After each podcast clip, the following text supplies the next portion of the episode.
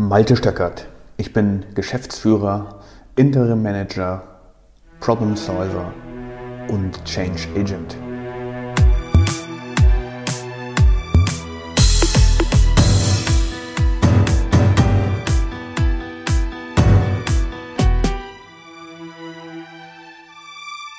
Heutige Podcast-Episode heißt Quality Awareness. Ja, das ist ja auch so ein englisches Wort, was wir übernommen haben aus dem Englischen. Quality Awareness steht wahrscheinlich übersetzt für so etwas wie, wie ist die Qualitätskultur im Unternehmen? Wie gehen wir mit Kundenbeschwerden? Wie gehen wir mit der Qualität der Prozesse? Wie gehen wir mit der Qualität der Produkte oder der Dienstleistungen um? Was ist der Weg? Was ist unser Weg, um die Qualität in unserem in unserer Dienstleistung und, und oder eventuell in den Produkten zu erhöhen. Und ich werde in diesem Zusammenhang immer wieder gefragt, wie kann man eigentlich die Quality Awareness erhöhen? Und dazu habe ich mir einfach mal einen Sieben-Punkte-Plan überlegt, der funktioniert und in dieser oder ähnlicher Art und Weise schon mehrfach zu Erfolg geführt hat. Und wenn man über Quality Awareness redet, dann gibt es meistens davor den Prozess, dass die Qualität in der Dienstleistung oder im Prozess oder am Produkt runtergegangen ist. Das heißt, es gibt eine ganze Reihe von Kundenbeschwerden meistens oder es gibt andere Vorfälle, die zu Produktstörungen und zu Reklamationen geführt haben. Es kommt auch vor, dass man keinerlei Rückmeldungen von Kunden bekommt. Das sind natürlich dann die schlimmeren Dinge, sondern die Kunden springen einfach ab, gehen zur Konkurrenz und kaufen ihre Produkte oder die Dienstleistung dann dort eben ein. Aber an irgendeinem Punkt in, auf dieser Reise, die, wo Qualität quasi äh, in eine negative Spirale gerät, muss die Führungsetage in jeder Firma, sei es der Geschäftsführer, es ist das Managementteam oder was auch immer, irgendwann zu der Einsicht kommen, wir müssen etwas ändern. Und dann spricht man sehr häufig von Quality Awareness. Also hier nun ganz kurz der Sieben-Punkte-Plan, der so funktioniert oder auch anders äh, oder in Stücken von mir implementiert wurde, von meinen Leuten implementiert wurde. Und ich muss korrigieren, es sind nicht sieben, sondern es sind acht Schritte. Ganz wichtig ist auch der letzte. Ich sehe ihn hier gerade auf dem Blatt vor mir liegen und ähm, steigen wir mal bei dem ersten ein. Und das ist sicherlich ein kultureller Aspekt. Als erstes musst du dich, wenn du derjenige bist, der das Projekt Race Quality Awareness bekommen hast, dich vorbereiten. Und meine Einstellung dazu ist immer, dass ich mich so vorbereite, als wäre ich auf einer Mission oder auf einem Abenteuer, als wäre ich auf einer Wanderung. Was muss ich dann mitnehmen? Ich werde sicherlich Widerstände auf der Wanderung haben.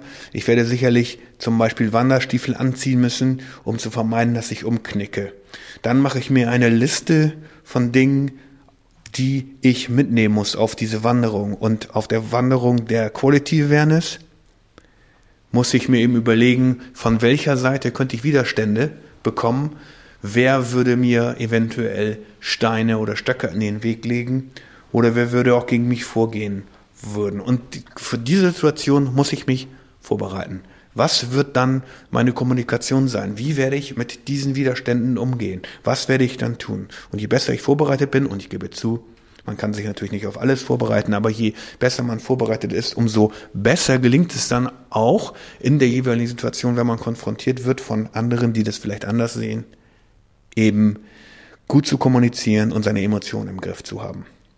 Wenn du das getan hast, der zweite Unterpunkt, suche dir Verbündete, mit denen du bereit wärst, diese Mission, dieses Abenteuer zu bestehen und von denen du restlos überzeugt bist, dass sie ebenfalls deine Ziele verfolgen.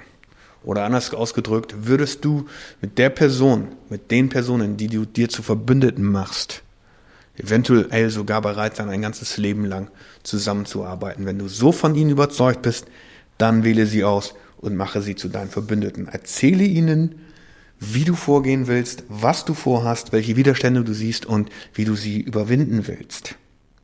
Der Aspekt Nummer zwei. Ich versuche mich immer die, in die Sicht des Kunden zu versetzen. Was würde ich gerne von dem Produkt das wir herstellen oder von der Dienstleistung, die wir bieten, bekommen oder erleben, wie würde sich das Ganze anfühlen?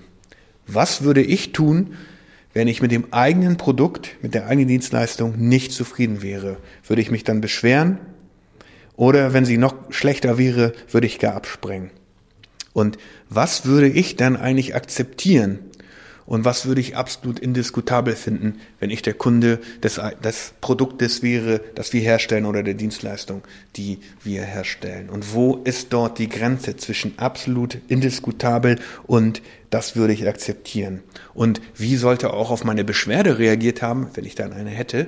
Wie sollte sie in meiner eigenen Organisation aufgenommen werden? Wie möchte ich mich dort als Kunde fühlen? Wie möchte ich behandelt werden? Kultur, Sicht des Kunden, das waren die ersten beiden. Das dritte, erklären. Diejenigen, die nicht direkt mit dir auf deiner Mission sind, aber dennoch Teil des Teams sind, diesen Leuten muss ganz klar erklärt werden, welchen Wert die Dienstleistung eigentlich hat oder das Produkt für den Kunden und tu das so ausführlich wie möglich. Erkläre in Geschichten, was ein Produkt bei dem Kunden auslösen kann, wenn es gut gefertigt, gut gemacht ist oder wenn es nicht gut gemacht ist. Und welche Risiken hätte auch ein nicht konformes Produkt aus Sicht des Kunden. Und male beide Szenarien auf. A, der Kunde ist total happy mit eurem Produkt. Und B, der Kunde ist unzufrieden mit dem Produkt oder hat sogar körperliche oder vielleicht sogar mentale Beschwerden wenn ein schlechtes Produkt ausgeführt wird. So viel zu Punkt Nummer drei. Also erklären, Kommunikation mit dem Team ist extrem wichtig. Als viertes, definiere einen Standard, den du sehen willst in deiner eigenen Umgebung und den du dann auch von anderen verlangen kannst. Aber du musst diesen Standard vorleben. Agiere nach diesem Standard und befolge ihn konsequent. Erkläre erneut deinem Team, warum es wert ist, diesem Standard zu folgen. Fordere andere auf, mit diesem Standard zu leben und zu arbeiten. Und wenn du diesen Standard etablierst und sei das aufgeräumter Schreibtisch, bevor ich starte, sei das, es muss sauber gemacht werden, Papierkörbe sollen leer sein, weil das dann besser aussieht. Oder sei es, ich akzeptiere nicht, dass Leute zu spät zum Meeting kommen. Oder sei das, wenn wir kommunizieren über Probleme, dann sollen Emotionen außen vor sein. Das alles sind Standards, die definiert werden können, um höhere Qualität zu erzeugen.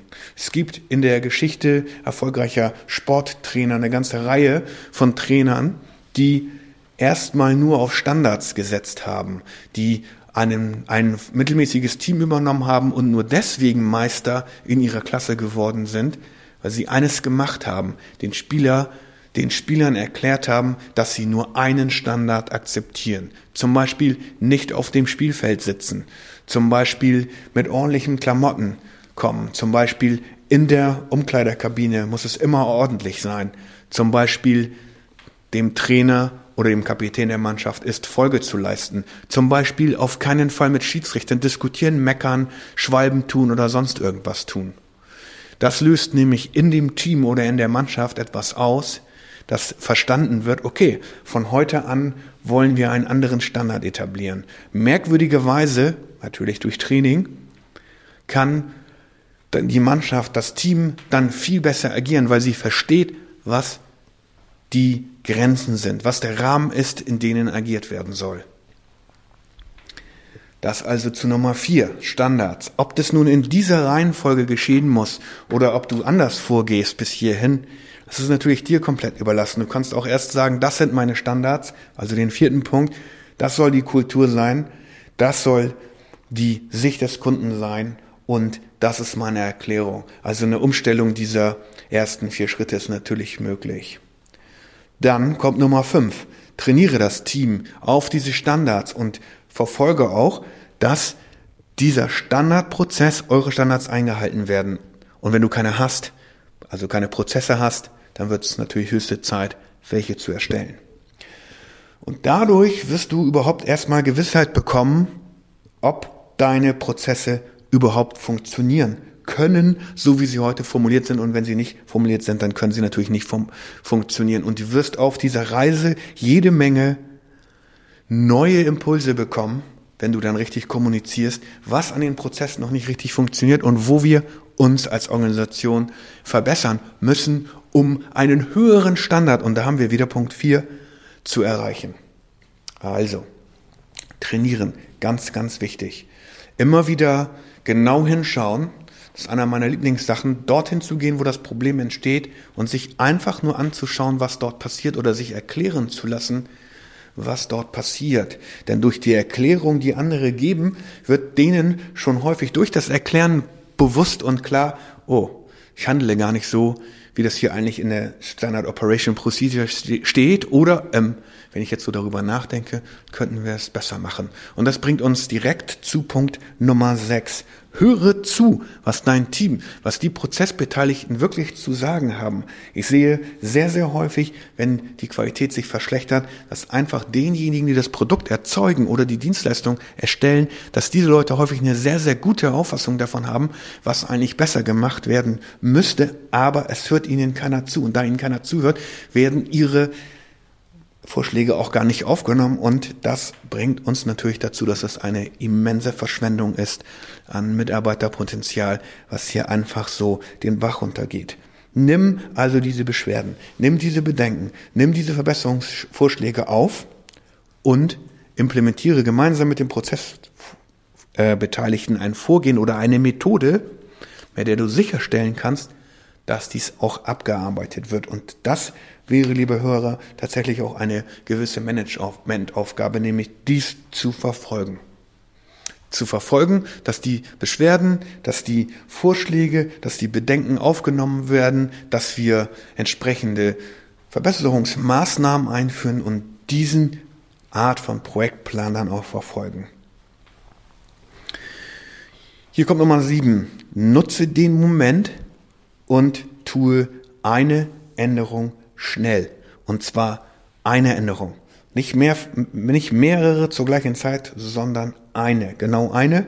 Und kümmere dich zuerst dann um die sogenannten Low-Hanging Fruits. Auch so ein englisches, englisches Wort.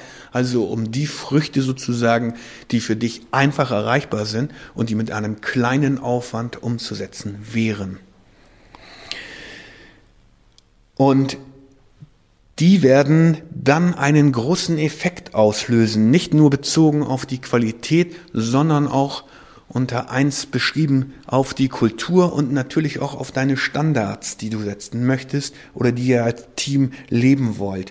Denn wenn eine Maßnahme umgesetzt ist und diese Maßnahme einen großen Effekt gebracht hat, dann werden alle, die noch zweifeln, sagen wir die allermeisten, die noch zweifeln, dass dein Vorgehen richtig ist, auf den Weg einschwenken, weil sie plötzlich verstehen, ey, das hat ja wirklich Erfolg.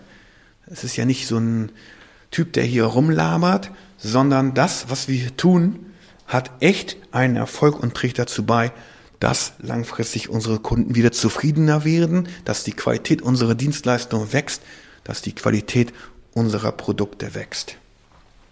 Also schnelles Agieren ist notwendig. Auch wenn mal eine falsche Entscheidung getroffen wird, dann gehst du wieder einen halben Schritt zurück und überlegst, was könntest du nächstes Mal besser machen und was war eine Entscheidung nicht richtig. Aber spielt keine Rolle. Entscheiden müssen wir schnell und nach der Entscheidung müssen wir schnell umsetzen. Und das führt uns auch direkt zum Punkt Nummer 8. Ich hatte eingangs erwähnt, dass der ganz, ganz wichtig ist und das ist die Lessons learned. Was nehmen wir eigentlich raus aus dem, was wir jetzt gerade getan haben? Was nehmen wir davon mit? Und auch hier geht es wieder darum, zu kommunizieren mit dem Team und natürlich auch zuzuhören. Was ist denn gut gelaufen bei der Implementierung einer Korrekturmaßnahme? Was ist vielleicht nicht so gut gelaufen? Was könnten wir das nächste Mal noch besser machen? Könnten wir noch schneller sein bei Punkt 2, 3, 4, 5, 6, 7, 8 oder 9? Oder war das schon alles gut? Auch das ist ja eine Lessons learned, die man am besten mit dem Team macht und auch schriftlich festhält. Dieses Lessons Learned meiner Meinung nach sollte in die gleiche Tabelle, wo auch unsere Gegenmaßnahmen zu den Beschwerden und so weiter sind, die wir aus sechs aufgenommen haben. Und das ist es. Und wenn du das jetzt einfach weiter durchziehst, diese acht Punkte immer wieder und immer wieder überarbeitest, dir überlegst, okay, Passt das noch mit der Kultur? Passt das noch mit den Standards? Arbeiten wir danach? Kommunizieren wir genug? Höre ich genug zu? Trainieren wir genug? Und sind wir schnell genug in der Umsetzung? Sind wir schnell genug im Entscheiden? Dann ergibt sich eine Spirale, die aufwärts gerichtet ist und du wirst feststellen, dass die sogenannte Quality Awareness relativ schnell steigen kann. Und ich kann nicht versprechen, das ist eine Frage von Wochen und nicht eine Frage von Monaten oder eine Frage von Jahren. Aber natürlich, der nullte Schritt ist die Einsicht, dass es überhaupt ein Problem gibt. Und das sehen wir natürlich auch sehr häufig, dass wir gar nicht die Augen davor aufmachen, dass es ein Problem gibt oder dass es eine Herausforderung gibt oder dass wir überhaupt ein Problem mit der Qualität unserer Dienstleistung oder unserer Produkte haben. Das ist natürlich die Voraussetzung dafür, dass wir überhaupt über Quality Awareness reden können oder wie man sie verbessern kann. Hier nochmal ganz kurz zusammengefasst, liebe Hörer, der 8-Punkte-Plan. Kultur, vorbereiten. Sicht des Kunden einnehmen. Was würdest du empfinden, wenn du ein gutes oder ein schlechtes Produkt von euch bekommst? Drittens, erkläre. Erkläre dem Team, welchen Wert das Produkt wirklich hat aus Sicht des Kunden, wenn er unzufrieden ist, wenn er zufrieden ist. Definiere einen Standard. Punkt 4, den du sehen willst in deiner Umgebung und definiere, was du bereit bist zu akzeptieren und was du nicht mehr bereit bist zu akzeptieren und auch welche Schritte du dann unternehmen würdest, sollten diese Standards gebrochen werden. Fünftens, trainieren, trainieren, trainieren. Das Team, dich selbst, alle anderen Prozessbeteiligten. Sechstens, zuhören. Nimm alle Beschwerden, Bedenken und Verbesserungsvorschläge auf und arbeite damit. Du musst nicht selbst alle Ideen haben. Ich bin sicher, dass es genug Leute gibt, die Ideen beitragen werden wollen. Siebtens, nutze den Moment, treffe schnelle Entscheidungen und implementiere sehr schnell. Und achtens, Lessons learned. Lernt daraus, was ihr getan habt. Und dann kann ich, kannst du ziemlich sicher sein, dass du in ein paar Wochen ein ganz anderes Resultat und vor allen Dingen eine ganz andere Stimmung im Team sehen wirst. Denn Stimmung, das hat ja auch was mit Kultur zu tun und das hat natürlich auch was mit Standards zu tun. Vielen Dank, liebe Zuhörer, fürs Zuhören. Das soll schon gewesen sein hier in 17 Minuten einmal kurz durch das Thema Quality Awareness aus einer eher kulturellen Sicht gegangen. Natürlich gibt's dafür Tools und Tricks ohne Ende. Da braucht man nur mal ein bisschen zu suchen im Netz. Aber ich stelle dann in einer nächsten Podcast-Episode auch nochmal vor, welche Tools sich dafür bewährt haben. Herzlichen Dank fürs Zuhören. Ich würde mich freuen über einen Kommentar oder ein Feedback. Und dann bis zum nächsten Mal.